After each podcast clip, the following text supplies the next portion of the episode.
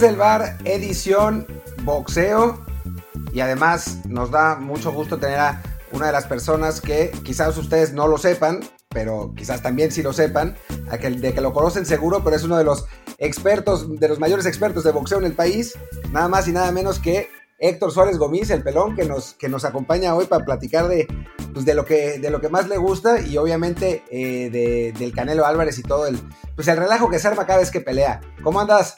¿Qué Eso, eso de, de, experto, uno de los grandes expertos del país se me hace demasiado, pero, pero pues es Navidad, güey, te la voy a aceptar.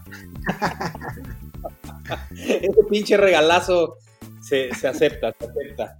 Simplemente soy un gran fanático del box desde los cuatro años. No, hombre, no. Digo, modestia, modestia aparte del, del, señor Suárez Gómez, pero no, francamente. Ya, ves, que todos los haters cuando comentaba el box, pues te dicen que no sabes nada y que eres un imbécil y que entonces dejémoslo en que nada más me gusta y ya. y bueno, Luis Herrera, como siempre. ¿Qué tal, Martín? ¿Qué tal, Héctor? Pues nada, antes de comenzar con este episodio, sobre todo enfocado en el boxeo, les recuerdo a los fans del programa, por favor, si no lo han hecho ya, suscríbanse en Apple Podcasts, Google Podcasts, Spotify, Stitcher, Himalaya, Amazon Music y demás apps. Por favor, suscríbanse, pongan la descarga automática, denle retweet al promo que hacemos el programa para que más y más gente nos encuentre y así también podamos contar más y más seguido con expertos, claro que sí, como Héctor, para hablar de temas como hoy, hoy el boxeo que bueno, pues teníamos la excusa perfecta con la pelea del Canelo de este sábado, que le ganó bastante fácil a Callum Smith, eh, y bueno, que fue además su, primera y única pelea del año, y como siempre, cuando suele pelear Canelo Álvarez, ganar, y por lo general fácilmente, pues empieza el, el, debate de si es un inflado, le ponen puro bulto, no es una leyenda como Chávez y como otros más. Pues a ver, Héctor, tú dinos, ¿quién está en, la, en lo correcto en este debate? El, debate es si el Canelo es el pound for pound número uno de este momento o cuál. Pues en principio, en principio sí, y si es, si es un gran boxeador, porque ya ves que luego dicen que, que ni siquiera es bueno y le ponen rivales a modo, o que, o que eh, como, como decían de Callum Smith, eh, no sabía boxear y, ni siquiera metía las manos. O sea, tú, tú, digo, ¿cómo viste la pelea y qué, qué piensas sobre el Canelo en general como, como boxeador? A ver, yo soy de esos primeros grandes detractores del Canelo cuando empezaba. Sí creo que en esta guerra de rating, Televisa y TV Azteca infló demasiado a sus dos boxeadores estrellas, como eran Chávez Jr. y Canelo. En ese momento, y estoy yéndome muchos años atrás, Chávez Jr. tenía muchas más condiciones que el Canelo. Empieza a pasar el tiempo. El Canelo es un güey increíblemente disciplinado. Tiene a su lado creo que al mejor entrenador que existe en este momento. Eh, y se dedicó a trabajar y a trabajar y a trabajar. Creo que lo mejor que le pudo haber pasado fue haber perdido y sobre todo de la manera en la que perdió con Mayweather, que recordemos que Mayweather lo llevó a la escuela de la mano y supo asimilar y digerir muy bien esta derrota y empezó a crecer y a crecer y a crecer y creo que hoy por hoy sí es el número uno libra por libra. Hoy por hoy estamos hablando de un boxeador muy inteligente en el ring, un boxeador que ya sabe caminar muy bien, antes marchaba, un boxeador que tiene una gran defensa, un boxeador que es un gran eh, counter, o sea, que pelea muy bien al contragolpe, aunque la pelea del, sábado él fue atacando todo el tiempo hacia adelante, eh, y al que no le, o sea, al que, el que no acepte esto del Canelo, está ciego, y es, o es un pinche necio. Yo, siendo uno de esos grandes detractores, debo admitir que ha crecido muchísimo, que además ya es un muy buen boxeador a la ofensiva y defensiva, y es más, le agrego un plus, es un boxeador que en el ring a la hora de moverse es muy elegante.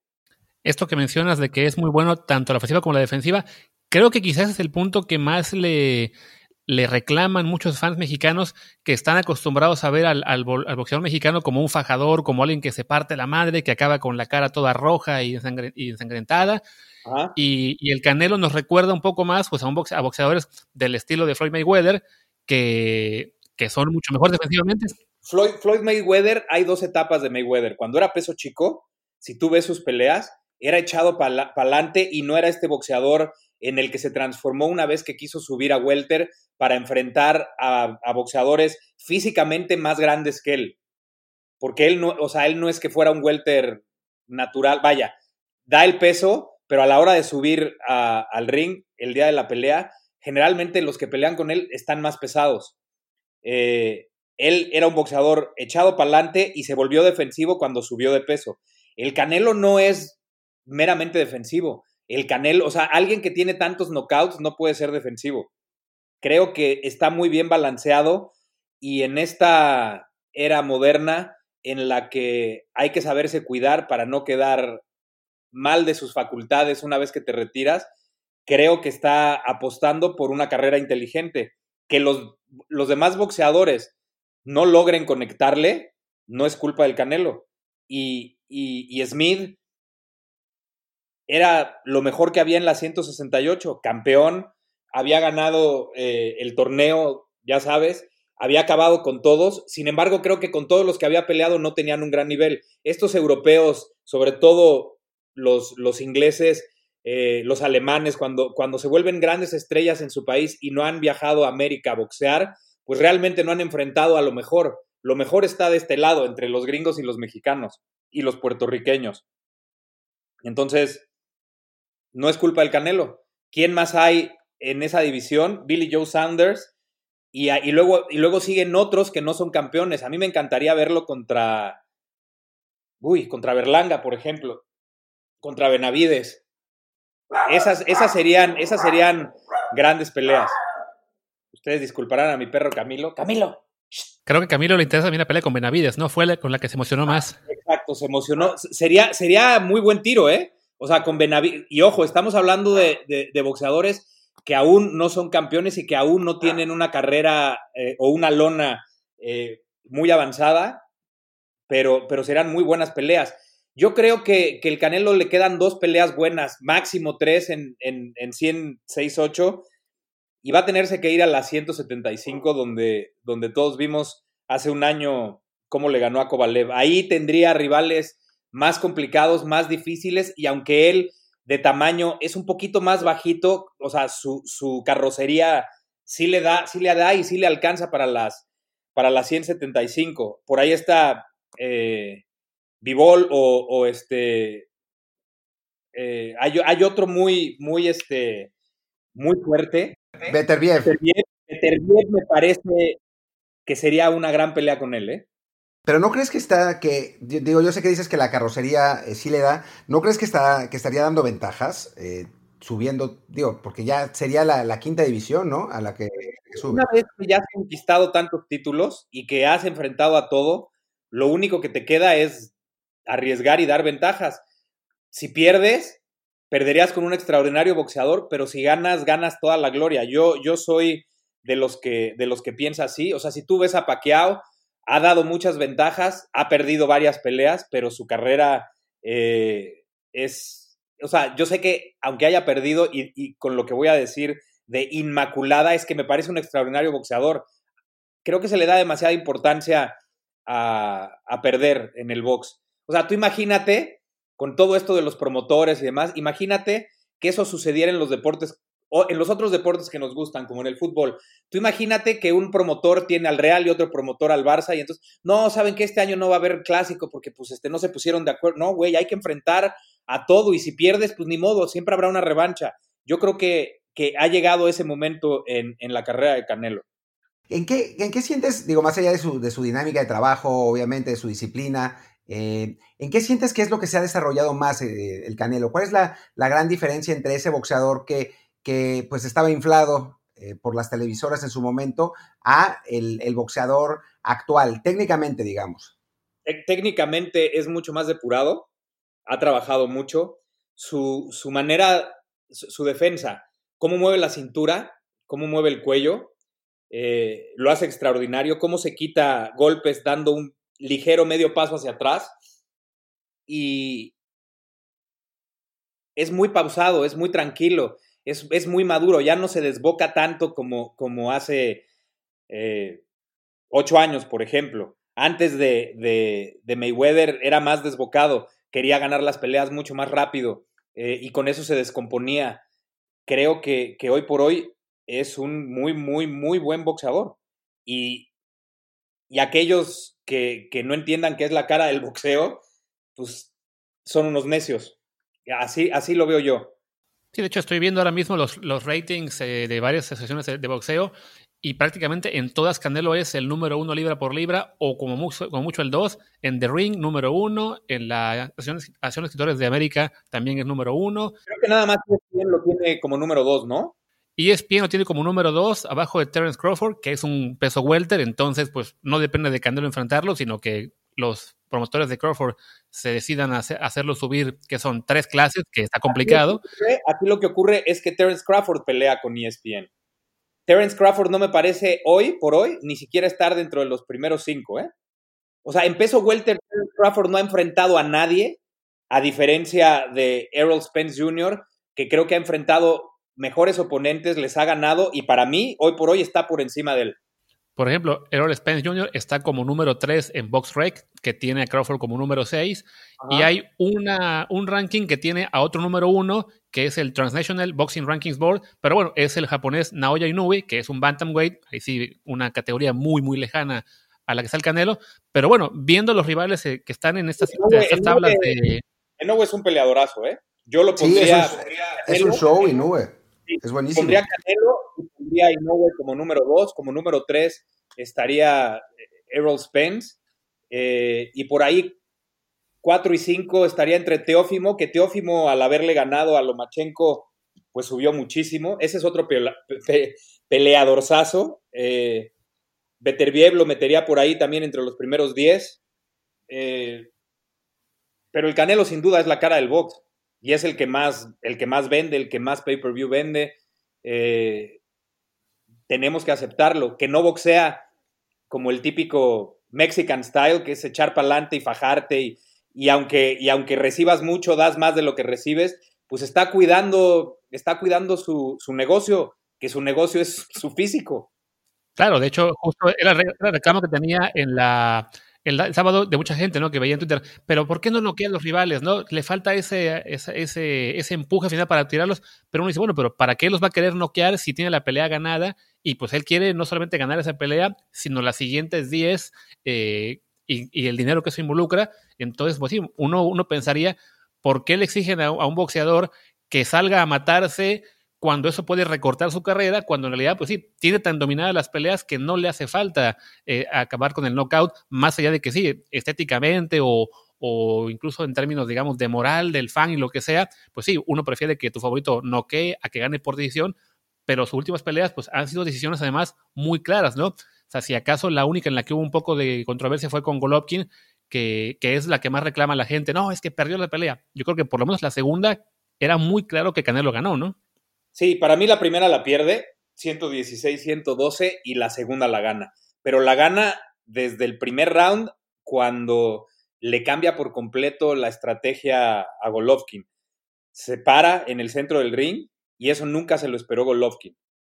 Y a Golovkin, que está acostumbrado a boxear para adelante, le empiezas a boxear tú y a presionarlo y no sabe boxear para atrás. Y eso lo hizo muy bien el Canelo en la segunda.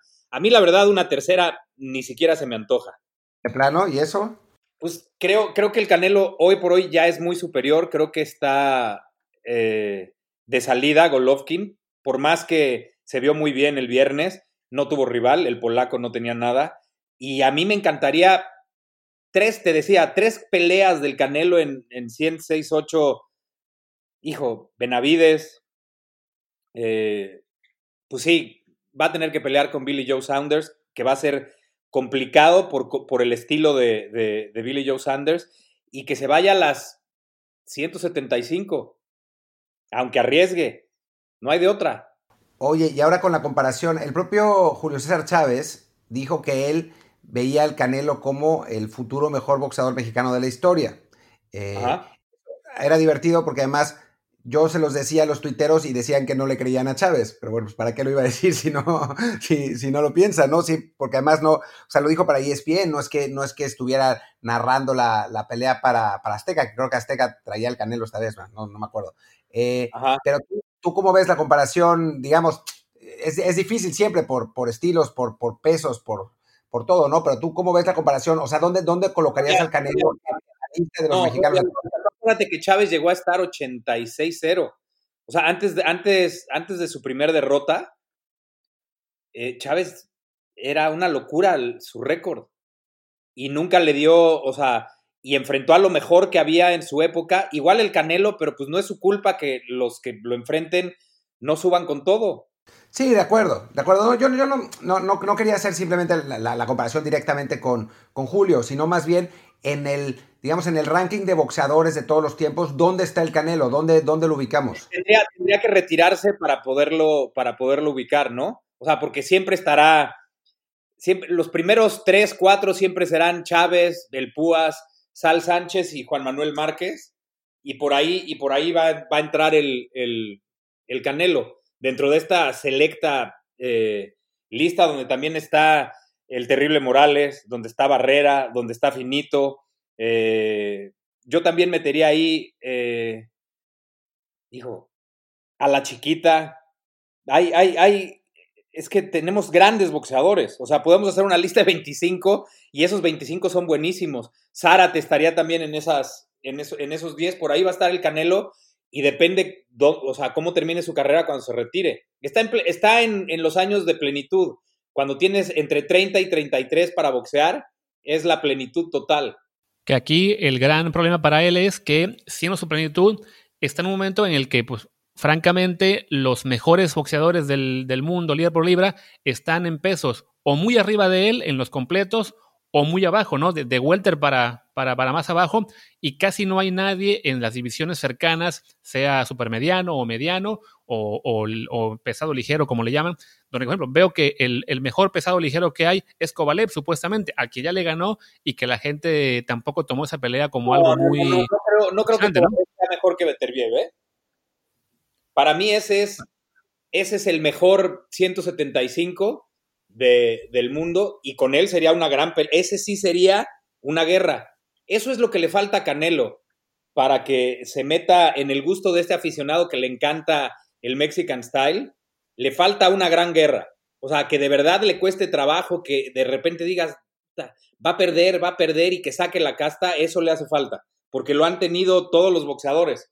O sea, el finito cómo se paró de la lona aquella vez en, en la Plaza México para apenas empatar. Eh, y que le regalaron, le regalaron el empate, güey.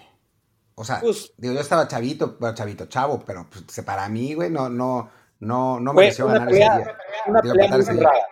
Fue una pelea muy cerrada. O sea, porque sí se levantó y fue, y fue imponiendo su estilo durante, durante la pelea.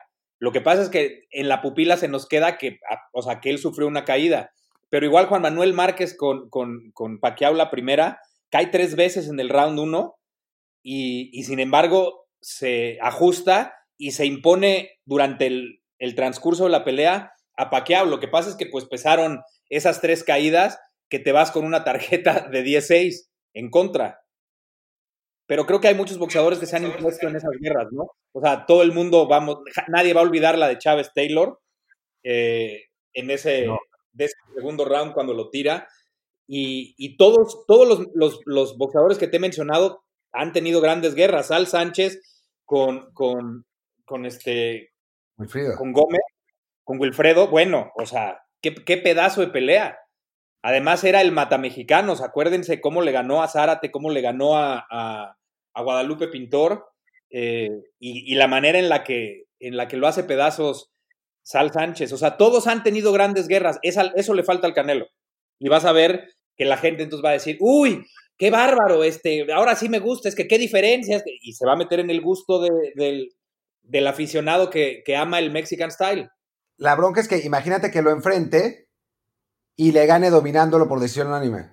Pues van a decir, no, no, pues es que Beterbiev era un tronco, apenas tenía 15 peleas, eh, así como, ¿no? No, Beterbiev creo que es el de los rivales más complicados que podría tener a futuro. Pero por ahí, ojo, hay, hay rivales que no son campeones como, como Benavides, que, que, podrían complicarle mucho al Canelo. ¿Sabes qué otra pelea sería buenísima? Él contra el zurdo. Justo te quería preguntar, porque había gente que en Twitter lo mencionaba mucho, que querían ver al zurdo contra Canelo. De esa pelea, ¿qué, podríamos esperar? Se va a dar, eh, y tendría que ser en, en, en 175. El zurdo ya no, ya, no, ya no baja de ese peso, creo que Canelo, por eso te digo, le quedarán dos, máximo tres peleas en la 168. Eso que dice, quiero limpiar y quiero acabar con esta división. Hay otros dos campeones que son bastante normalitos, no son de élite a mi gusto. O sea, no creo en los bultos, creo que hay peleadores malos, buenos, muy buenos, campeones y de élite. Y cuando enfrentas a uno de élite con alguien bueno, la diferencia es tal que parecería un bulto, pero no es que sean un bulto. Entonces creo, creo que, que a futuro vienen las mejores peleas de Canelo y ya va a llegar el momento en el que no va a poder decir que no o darle la vuelta a ninguna pelea. Oye, y digo ya, eh, hablando un poco más del, boxeo en general, em, digo ya, quitando un poco el canelo, que quizás volvamos eh, al rato, pues también se, viene interesante el panorama en los pesados, ¿no? Eh, con, con la... Ojalá se dé, ojalá se dé esa pelea, la de, la de Anthony Joshua con, Tyson Fury, ojalá se dé. Para mí, para mí no hay un pesado hoy por hoy que le pueda ganar a Tyson Fury. La pelea con Wilder fue, fue una, muestra de dominio increíble, ¿no? Que también, eh, qué historia de Tyson Fury, el, pues cómo, cómo se ha convertido también en un boxeador, pues prácticamente imbatible. Sí, me parece, me parece muy bueno. No hay que olvidar, creo que mide 2'7". Esa altura, más el peso y más la fuerza y las grandes condiciones de boxeador que tiene, lo hacen para mí el mejor peso, peso completo que hay. Creo que a Anthony Joshua se le va a complicar muchísimo esa pelea con, con, Tyson Fury. Va a acabar como acabó con, con, este, con el mexicano. No hay que, ustedes acuérdense, sobre todo en la segunda, la del 7 de diciembre del año pasado, cómo le tenía, o sea, cómo se veía asustado el, el pinche Anthony Joshua cada vez que podía haber intercambio de golpes. Y aquí era muy fácil, porque Andy Ruiz lo abrazas y pues ya lo, puedes, este, le puedes cancelar todo el ataque. ¿Cómo demonios abrazas a Tyson Fury? Sí, no, más bien. Y bueno, y está Usyk también, que a mí Usyk me parece buenísimo. Buenísimo. Eh, todavía no...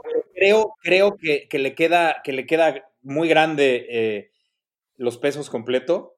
Creo que, que debió haberse quedado en crucero. Y ahora que, que pretenden dividir los completos en dos, sí sabían eso, ¿no? Sí, que quieren crear una, nueva categoría, ¿no? Para, sobre todo porque, bueno, tiene, tiene, su razón de ser, ¿no? Que los completos de hoy son mucho más pesados que los completos de hace 20 años, ¿no?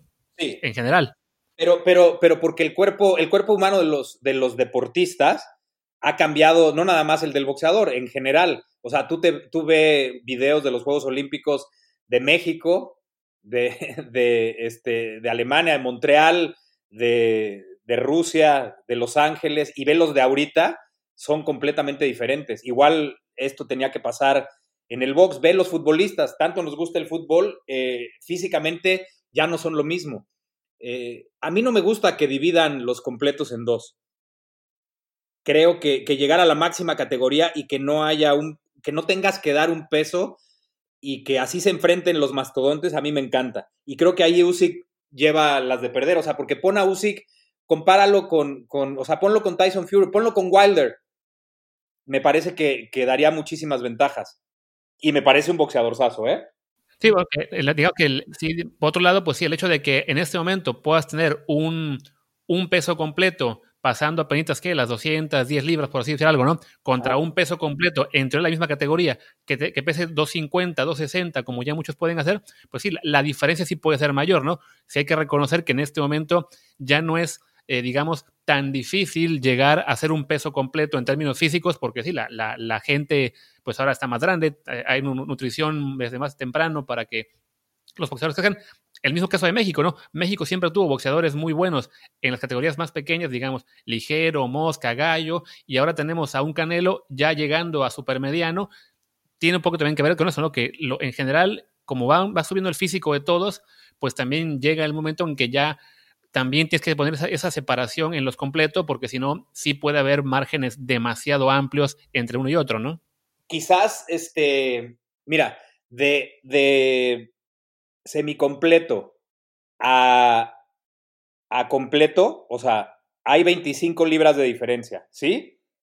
O sea, pesas máximo 175 para pelear en semicompleto de 175 en adelante hasta 200 es crucero. Son 25 libras de diferencia. No hay otro, otro peso, otra división, que de división a división haya tanta diferencia. Yo creo que no serían los completos los que, los que habría que, que, que cambiar, sino meter quizás otra división entre semicompleto, crucero, porque hay 25 libras de diferencia. Y ya después, que no exista el límite. Pero creo que lo, lo, que deberían de ajustar es, son, son esos, esas 25 libras de diferencia entre semicompleto y el máximo de crucero y no en los completos. Oye, hablando de, de, pesos completos, un poco del lado divertido, ¿cómo viste la pelea de Tyson contra Roy? Me, me, me, gustó muchísimo. Lo decía yo en, sí saben que tengo un programa todos los jueves con Ernesto Amador, ¿verdad? Este, en su...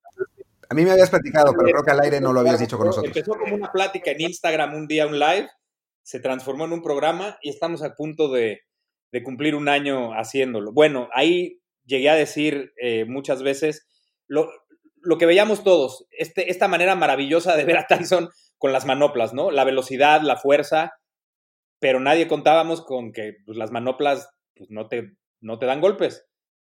No hay que cubrirte, o sea, tienes toda la ventaja de atacar y hacerlo muy bien. En el momento en que te empiecen a atacar, pues ya la cosa cambia. Y se vio, sí es impresionante todo lo que hizo Tyson, se vio fuerte, se vio muy bien, eh, pero pues a los 54 años ya los reflejos no son los mismos, las piernas no son las mismas. Este, este hombre de goma que movía la cintura de lado a lado cuando era campeón del mundo, trató de hacerlo, pero la mayoría del tiempo en su pelea este, se, le veía, se le veía quieto, ¿no?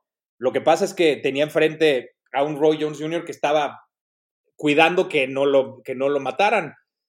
Eso es lo que estuvo haciendo, lo abrazó muchísimo, alejaba. Eh, ellos en plenitud, o sea, imagínate si se hubieran enfrentado en el Prime, Tyson lo hubiera acabado muy fácil.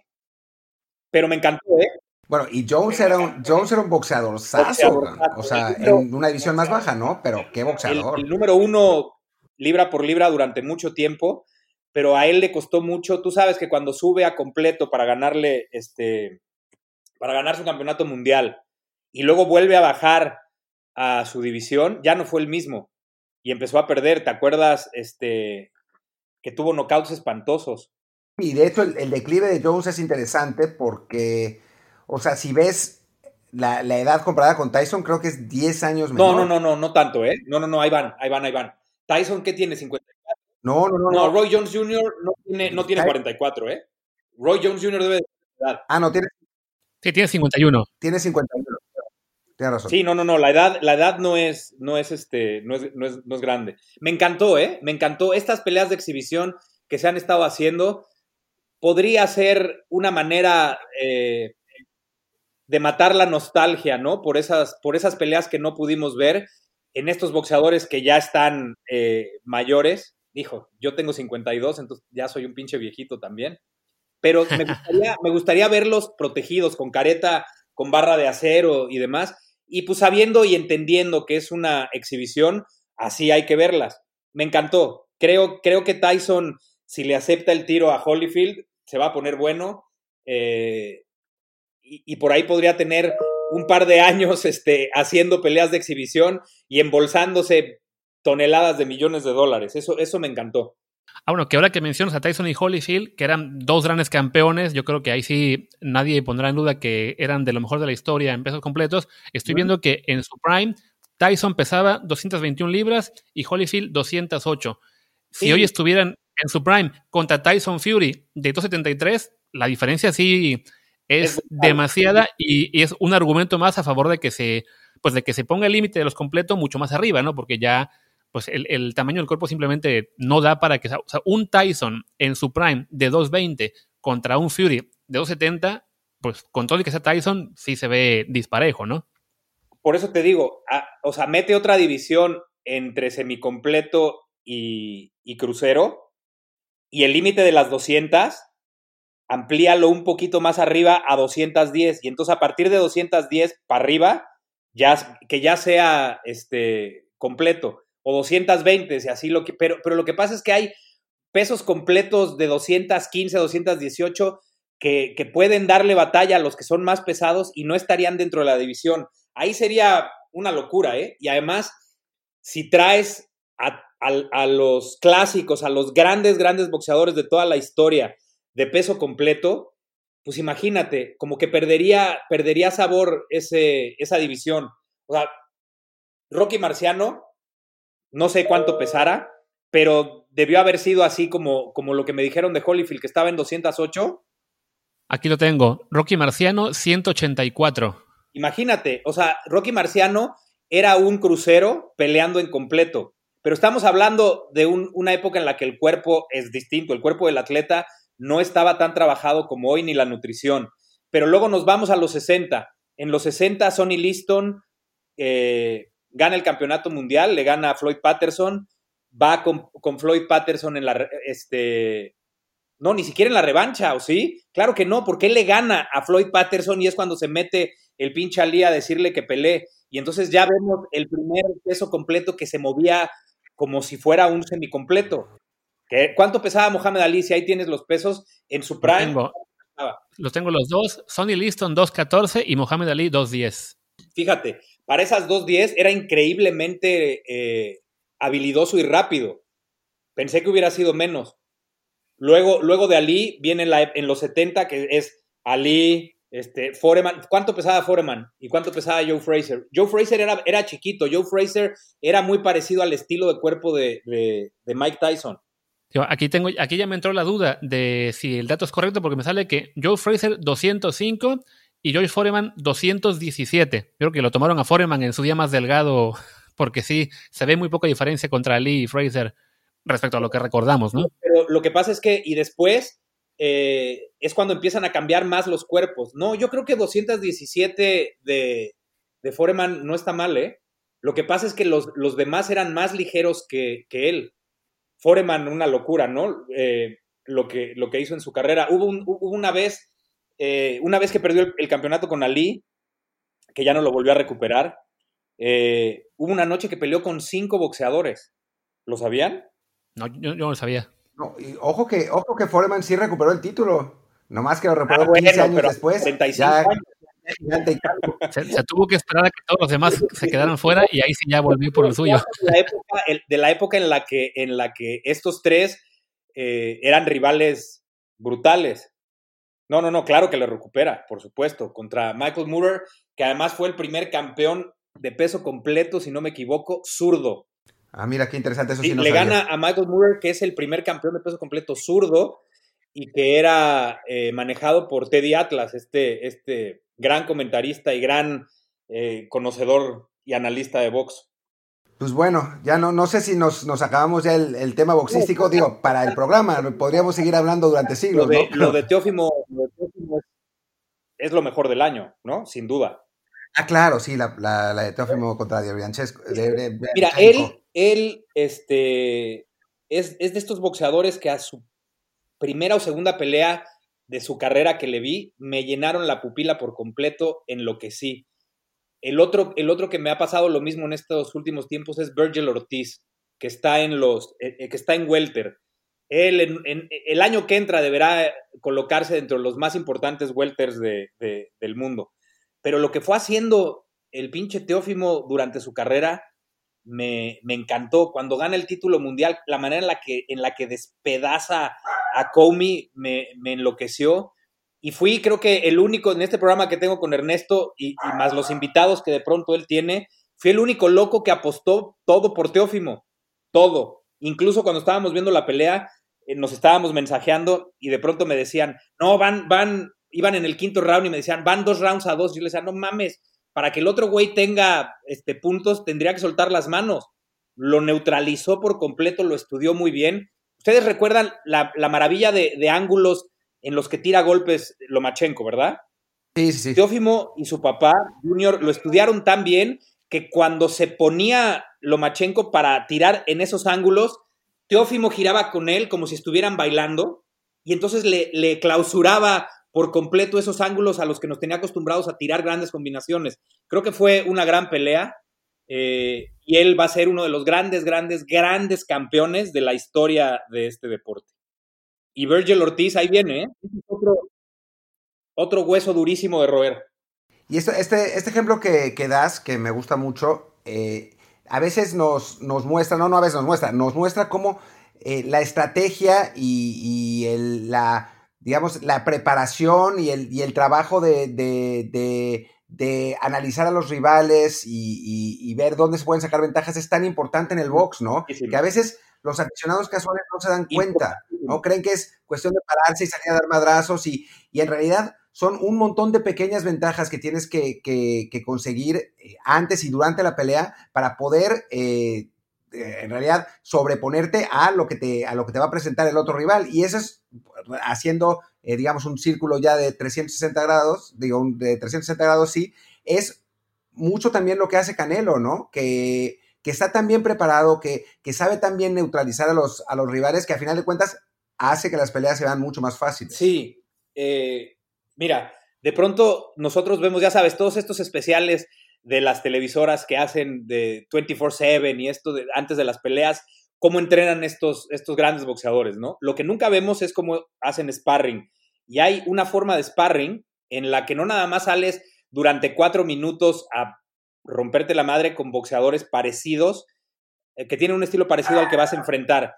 Eh, aquí lo que, lo que sucede que no vemos, y lo dices bien, es este güey tiene ciertas condiciones y yo lo quiero neutralizar eh, tapándole los ángulos. Entonces hay momentos en los que nada más estás ensayando, como si fuera, y, y lo entrecomillo, hay momentos en los que nada más estás como ensayando eso que le quieres neutralizar una y otra y otra y otra vez. No nada más es hacer sparring, sino hacer muchos movimientos para poder neutralizar a tu rival. Y eso nunca lo vemos. Y cuando algún entrenador y un boxeador te dan permiso de ver esos entrenamientos es una locura, porque te das cuenta perfecto cómo están eh, planteando la estrategia.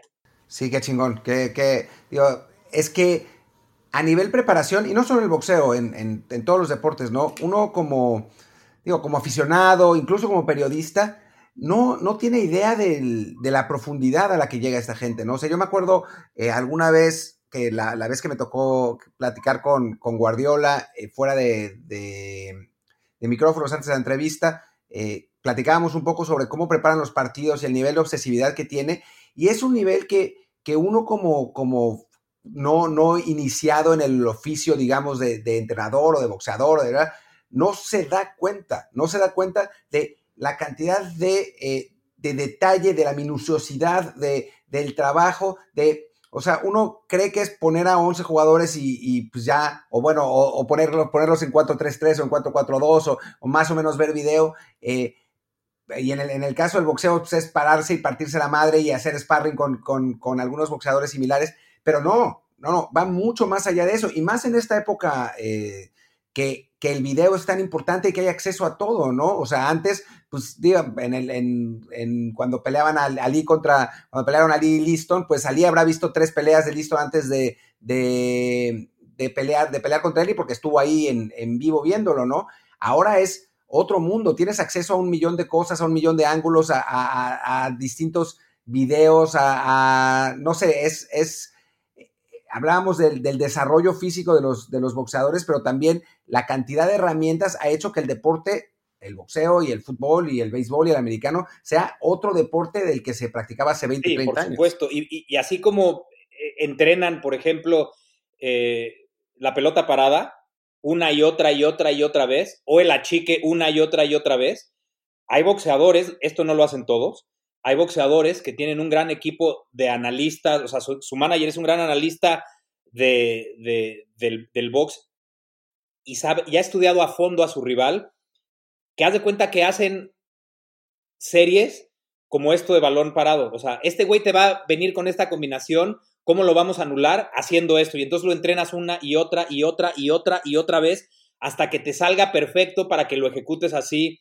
en la pelea. Ese tipo de, estrategia aplicada en el entrenamiento se ve muy poco en los especiales de, de box, pero hay muchos boxeadores que lo hacen y yo no dudo que el Canelo lo haga, ¿eh? Y, por supuesto que lo hizo Teófimo con su papá, porque él se movía perfecto a la misma velocidad que, que, Lomachenko. Cuando quería buscar esos ángulos eh, por los lados, él giraba con él como si estuviera bailando para tapárselos. Y eso nada más lo logras después de haberlo entrenado y practicado muchísimas veces. Es así de fácil. Bueno, suena así de fácil, pero así es como se entrena, pues. Oigan, y bueno, pues ya para, ya para, para pasar al otro tema del, día, después de, esta, de esta clase de boxeo del... Oye, Una, última, una, última, El 2, o sea, ya se acabó el, año boxístico, pero el 2 de enero, estamos a nada, es la de Ryan García contra Scott Campbell, contra, contra Campbell, ¿eh? ¿Y cómo la ves? Es un peleonón.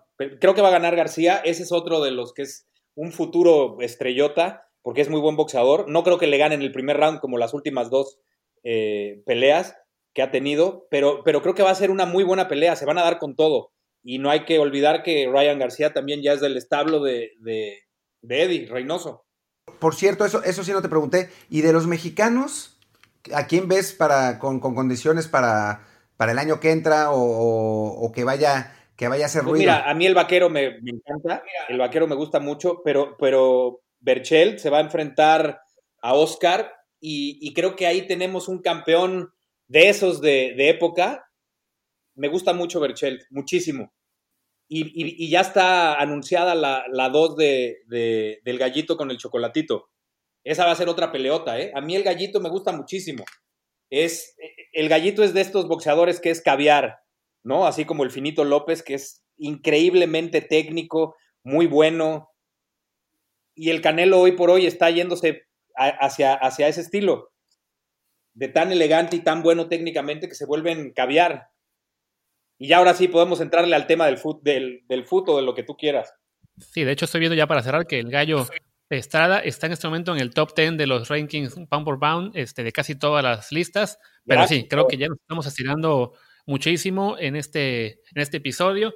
Y pues nos queda pasar del boxeo a pues un tema de alguien que por querer boxear también ya se quedó sin chamba. Así que pues hablemos de eso un poquito, ¿no? Que es, justo nos enteramos antes de arrancar la grabación que el América anuncia el despido de Miguel El Piojo Herrera. Pues ya, el fuera piojo se les cumplió por fin a los fans de las Águilas. ¿Cómo lo ven? Pero a ver, ¿es por pues se, peleó o por, la falta de resultado? Yo creo que tuvo que ver la, pelea esta y que se haya ido expulsado contra el EDC. O sea, creo que la directiva estaba todavía con ánimos de, de conservarlo hasta antes de ese partido, pasara lo que pasara, pero una vez que pierde la América contra el LFC un partido que además parecía controlado porque se fueron al medio tiempo ganando y con un hombre más, y en parte la pelea de Herrera al medio tiempo genera todo este, esta, digamos, esta tensión y esta desatención en el, equipo, que le acaban dando la vuelta y no tiene respuestas, pues ya ahí se hizo demasiado lastre para, para el club conservarlo, sobre todo sabiendo pues que ya, que los fans en su mayoría lo querían fuera del club, ¿no?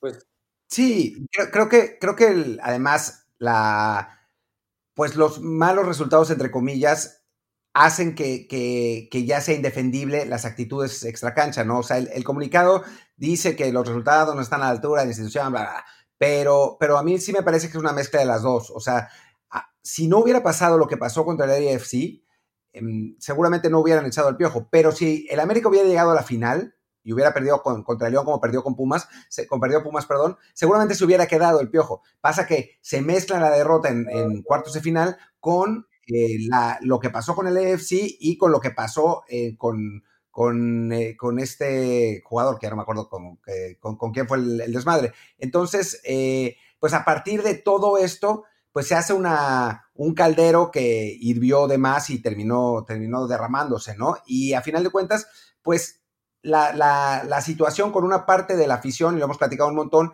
ya era también insostenible y solo se podía sostener, digo, si no era insostenible, con muy buenos resultados y con una actuación modelo y pues no, no fue así. Pero creo que, creo que al pelón le, le, gustó la cosa, ¿no? Porque tú le vas al América, ¿no? Mira, todo lo que le vaya, le pase mal a ese pinche equipo me encanta. Eh, pero a ver, quiero aclarar, el Piojo me parece un muy buen técnico, me parece que lo que hizo, por ejemplo, con la selección en el Mundial de Brasil, eh, es de lo mejor que yo le he visto a una selección mexicana en un Mundial. Eh, a nadie nos gusta que la gente pierda su chamba, pero aquí en el sentido de que pues el América se queda sin técnico, quítale el nombre que sea el Piojo Herrera, me encanta y que apenas están, ¿a cuánto estamos? ¿A cuántas semanas empieza el siguiente torneo? En tres semanas, prácticamente. Pues eso más me gusta porque pues quiere decir que el América no tiene técnico a tres semanas de iniciar. Eh, y pues como, soy un anti, antiamericanista, me encanta eh, que no hayan hecho nada este año. Me encanta que los hayan eliminado así. Me encanta que hayan hecho el ridículo en la Conca Champions. Les pasó por encima, sobre todo en minuto y medio, cómo le dieron la vuelta al marcador. Carlos Vela, qué buen jugador es, qué bruto, qué clase tiene. Y, pues esperando que, que el América no se componga para la siguiente temporada o para el siguiente año futbolístico. Me va a encantar verlo jodido. Eso siempre me va a gustar. Pasa que en, en, en los aficionados del América no se dan cuenta que el equipo no tiene el poder adquisitivo que tenía, que tenía antes. O sea, ya le va a ser. había salido la nota, la había sacado Sotcliffe, otro, otro, otro de esos fake newsotes que, dan los insiders de tanto en tanto, que el América estaba buscando a Carlos Vela y pues era, era ridículo, ¿no? Eh, no solo porque Vela no va a, ir a jugar a México, porque no quiere, sino porque no, el América no tiene dinero para pagarle el, salario. Y eso es, eso es lo que está pasando en este momento, ¿no? Eh, Televisa ya no es la empresa eh, del tamaño que, era antes, ya no tiene el presupuesto para, para poder pagar esos salarios, eh, ya no, no, no, es justificable a, nivel eh, retorno de inversión. Entonces, el, América había logrado ir navegando con contrataciones inteligentes en el extranjero y algunos, algunos fichajes en, en, México, pero la realidad es que le fallaron las contrataciones este año y no tiene el dinero como para traerse a jugadores de la talla de Zamorano, del Piojo López, de Villic, o sea, de los, de los futuristas top que tenía antes que marcaban, que marcaban ciertas diferencias, incluso el propio Cabañas, o sea, los mejores extranjeros en México ahora se van a Tigres, ¿no? O, a Monterrey, que son los que, los que compran en el mercado interno mejor. Entonces, para el América viene una, una etapa complicada, ¿eh? O sea, la gente creía que, que Herrera era, era el problema y no. Eh, el técnico que llegue se va a encontrar con un plantel que hoy en día no está entre los dos o tres mejores del, fútbol mexicano y eso para los americanistas que creen que son el Bayern Múnich, eh, pues va a, ser, va a ser un golpe de realidad fuerte en, los meses que vienen. de, entrada que bueno, ya el, tema de quién va a ser el reemplazo, me acuerdo que hasta hace unos meses decían que Marcelo Gallardo lo, lo querían para el América, creo que ya ese nombre evidentemente ni está sonando porque saben que no les da para, para traérselo desde Argentina a México. Eh, y en este momento estoy viendo que, por ejemplo, en, Twitter las tendencias son nombres como Matías Almeida, Siboldi, Turco Mohamed y la que no sé si nos va a causar un poco de risa, extrañeza o qué, Mario Carrillo. Sí, risa. Eh, a ver, sí, va a tener que ser un técnico casero, ¿no? Sí, definitivamente. O sea, Apenas hace unas semanas, cuando el Monterrey fichó a Javier Aguirre, yo comentaba el día de fichaje que, bueno, era una muestra de músculo financiero que daba el Monterrey porque era uno de los clubes mexicanos, otros Tigres, que se puede dar el lujo de convencer a un técnico como Vasco Aguirre de regresar a México, que lo habrán hecho pues a base de cartera, evidentemente, y era un recordatorio para que equipos como el América, que ya no están en esa liga económicamente hablando, y lo vemos ahora, ¿no? O sea, el América va a ser muy complicado que pueda traer a cualquier nombre fuerte del extranjero. Va a tener que buscar en, casa, en los técnicos del mercado local. Para su relativa buena fortuna, acaban de quedar eh, libres Mohamed eh, y Siboldi, que son nombres aparentemente aceptables para el americanismo. Pero fuera de eso, había quien mencionaba que, bueno, a lo mejor podemos quitarle a León a Nacho Ambriz. Yo creo que el América ya no le da la cartera ni para eso, ¿no? Para quitar al técnico campeón a un club como León en este punto. Pero no había, no había firmado dos temporadas más Ambris. Sí, exactamente. Y por eso va a ser imposible que se lo lleven. Pues mira. aunque, aunque antes, perdón, te, te interrumpí un segundo, antes igual el América se lo hubiera podido llevar, ¿no? Hubiera, lo hubiera arreglado a billetazos y a, dos o tres llamadas del Tigre, pero, pero pues ya la, nueva, la nueva normalidad pues ya no es, no es la misma. Sí, no, y, y como decías, Monterrey y Tigres están por encima, e, económicamente están por encima del América, lo cual me encanta, ya no es un solo equipo el que por medio de billetazos eh, tiene lo mejor, ya le hacen competencia. ¿Qué le haría falta al América? O sea, no nada más que sea dinero de Televisa, ¿no, no, no tendría que buscar algún socio comercial? El problema es que, digo, y, esto es, un, show aparte que tendríamos que hacer en, algún momento y no estaría mal eh, para explicar cómo es, pues cómo es la realidad del, fútbol mexicano. El, problema es que que actualmente para que, un, para que el fútbol mexicano funcione, como no es realmente negocio, necesita que los, em, que los eh, equipos estén apadrinados por grandes empresas y que sean esas empresas las que eh, cubran las pérdidas eh, económicas, digamos, y que ganen por otro lado, ¿no? Ganen por reputación, ganen por contactos, ganen por negocios que puedan, que puedan hacer aparte. eso es lo que pasó durante muchísimos años con Televisa. Lamentablemente para, Televisa, pues ahora la, situación ha cambiado mucho, la, los medios de comunicación en general han cambiado mucho y ya no tienen el dinero como para eh, asumir esas pérdidas y ya a nivel reputación tampoco les, les rinde tener, eh, bueno, invertir tanto en el América. Que, que podrían hacerse de un socio comercial, pues sí, sí podrían, pero ¿quién? O sea, el, nombre más normal para una cosa así sería Slim y pues entre Televisa y Slim jamás va a pasar.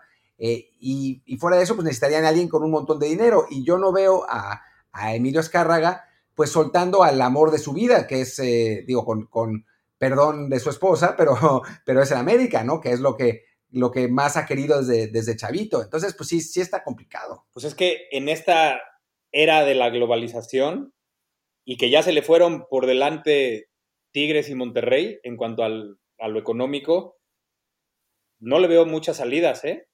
Tendrá que hacer, tendrá que hacer algo así. Red Bull América. Por ejemplo, sí, sí, sí. No, no, no, estarían inaguantables, Ya, ya de por sí, se imaginan. querrían, querrían que, que Checo Pérez firmara con el equipo y que no, no, no, no, no, no, mejor no, ni, los invoquemos. Algo, algo así, vaya, o sea, no es que vaya a pasar exactamente como con, lo de Red Bull, pero al América es lo que le, le hace falta. Los imperios, los imperios terminan, terminan cayendo y ese cayó. Sí, no, y lo vemos en el fútbol en general, en, todo el mundo, como equipos que en algún punto fueron superpoderosos dejan de serlo porque la economía pues, cambia y ya no tienen al dueño más rico del, de la liga o entra en una crisis de resultados. Puede haber, lo vemos en Italia, el Milan, como dejó de ser ese equipo superpotente, campeón europeo, y ahora es un equipo que apenas está empezando a, a regresar a los primeros planos. Y en el caso de México, pues por mucho tiempo se vio como una normalidad que el América fuera el, equipo con más cartera, ya no lo es. Deportivamente también ya le siempre le compitieron muchos clubes, nunca fue una liga en la cual ganaran ellos eh, cinco ligas seguidas, pero su afición cree que sí, ¿no? Cree que es cuestión de decir, bueno, somos el América, vamos a sacar la billetera, vamos a sacar la camiseta y ahora sí que venga el siguiente gran técnico. Y no, no va a ser así, ¿no? Francamente, en este punto, eh, sea quien sea el técnico que llegue, va a toparse con un trabajo muy complicado, con una plantilla buena, pero no, no plus, no, no, no élite como fue en su momento. Y quizá entonces también veremos a algunos fans de la América empezar a entender por qué el Piojo Herrera duró tanto tiempo con ellos, ¿no? ¿Sabes, ¿sabes qué? Con todo este antiamericanismo que, que tengo y que siento, no le vendría nada mal al fútbol mexicano que la América volviera a ser el milloneta, porque eso hacía que la liga fuera mucho más competitiva. Eso, eso le, viene bien al fútbol porque entonces todo el mundo quiere ganarle. Eso le, viene bien. Ustedes recuerden en la época de Ben Hacker cómo creció el Cruz Azul y las Chivas de, ese momento, cómo se peleaba el, campeón goleador Hermosillo con Villic para ver quién, para ver quién quedaba. Eh, y nunca vimos jugar al Cruz Azul tan bien y a las Chivas tan bien como, como, en, como en la época de Ben Hacker en el América, provocado por los pinches millonistas. No, bueno, y hasta, hasta el Necaxa, ¿no? Que era el, Necaxa de los, de los Aguinaga, eh, Peláez y Basay, ¿no? Era, era, eh, Santos tenía un equipazo con, con Adomaitis y Apúdera, era, eran buenos tiempos del, del fútbol mexicano. Y sí, estaría bien, pero por lo pronto, en el corto plazo, está, está complicado. Y siempre que, que América y Chivas estén bajos de nivel, es mala noticia para el fútbol mexicano, porque es mala noticia para los ratings, es mala noticia para, para el interés del, campeonato. Eh, y pues ojalá que, ojalá que regresen, pero no tanto, ¿no? O sea, que regresen de a poquito. Le vendría bien al fútbol, o sea, le vendría bien al fútbol y creo, yo sé que va a ser complicado, difícil, eh, es hasta un sueño guajiro, pero, pero creo que el fútbol mexicano, empezando por el América, va a tener que hacer lo que han hecho en la liga MLS, ¿no? O, o esto esto va a bailar. Eso también será para otro programa el tema. aquí con la MLS no somos precisamente muy fans. Hay detalles que la MLS hace muy bien, pero sí. La mercadotecnia, la mercadotecnia deportiva de, Estados Unidos es la mejor. Y eso le hace falta al fútbol mexicano. Contrataciones eh, como la que tienen en la MLS le hace falta al fútbol mexicano. No, bueno, la experiencia en los estadios de la MLS es infinitamente superior a cualquiera. O sea, uno va a la Azteca y tiene que caminar eh, un maratón para, llegar del estacionamiento a la, a, la cancha y después eh, no ves nada porque le pusieron una reja o, clavaron un restaurante. O no, no, bueno, en eso, en eso nos, nos ganan de, calle. Pero bueno, pues ya, ya casi estamos en una hora de programa y, la gente se, se nos abandona. Eh, por suerte, creo que el ritmo ha estado buenísimo y, ha estado muy bien, así que, que, espero que hayan llegado hasta aquí, porque la verdad es que creo que, vale mucho la pena. Em, pues Héctor, muchísimas gracias por, por estar con nosotros, eh, porque digo, tú eres, tú, eres más, tú eres más famoso que nosotros, pero igual danos tu, tu, Twitter por si, por si algún despistado no te, no te sigue. Arroba pelón gomis, gomis es con ese. Eh, pero obvio se lo sabe, no, no, ¿qué tal los haters en Twitter? Esa, esa selva en la que uno debe de saber sobrevivir y entenderla para pasártela bien. Así es, y, ahora que, estamos, que estás con nosotros, pues sí, también nos va a llegar también más a nosotros de los tuyos y quizá alguno de los otros también a ti. Y también, bueno, tu, canal de YouTube, que sí, lo, habías comentado también en el programa que estuviste hace unos meses, eh, pues también igual recuerda a la gente para que los que son fans del boxeo pues tengan ahí una opción más. En el canal de No Puedes Jugar Boxeo, todos los jueves tenemos un programa que se llama Aquí se habla de box. Ernesto Amador, quien es el dueño de ese canal y un servidor. Eh, eh, esta semana y la que viene, evidentemente, pues no hay programa porque 24 y 31 caen en jueves, pero a partir del jueves 14 de, enero regresamos y, y, me tiene muy contento, ¿eh? Yo pensé que nunca más iba a hablar públicamente así de, de box y, y, afortunadamente gustó y, y pues es mi gran pasión como ustedes se pueden dar cuenta. No, bueno, y hacemos un llamado a las cadenas de televisión para que contraten al señor Héctor Suárez Gomis de eh, analista de boxeo porque, porque es, no, no puede ser que, digo, a mí me, encanta tenerlo casi en exclusiva en Desde el Bar, pero, pero no puede ser. O sea, es un talento demasiado desperdiciado. Pues lo mío, lo mío, lo mío es actuar, pero, pero esto se puede combinar muy bien. Yo, ¿Sabes qué? Yo creo que se va a dar. Ernesto, Ernesto narrándolas y yo comentándolas, en algún momento se va a dar. Perfecto. Y bueno, ahora sí, pues gracias Héctor por estar con nosotros. Eh, yo soy Luis Herrera, mi Twitter es arroba luisrha. Yo soy Martín del Palacio, mi Twitter es arroba martindelp y el del podcast es desde el bar POD. Nos vemos la, iba a decir la próxima semana, pero no, nos vemos mañana. Chao, chao. Feliz año, feliz año, feliz todo, que, que el próximo año sea años luz mejor que este. Les mando un fuerte abrazo. Por favor. Claro que sí. Que no sea la última. Además, nos veremos el año que viene. No, que va a ser la última vez. Ya, ya cuando, cuando venga otra pelea grande aquí te, te comprometemos para que estés. Ya estás. Y ahora sí, hasta la próxima. Chao. Chao.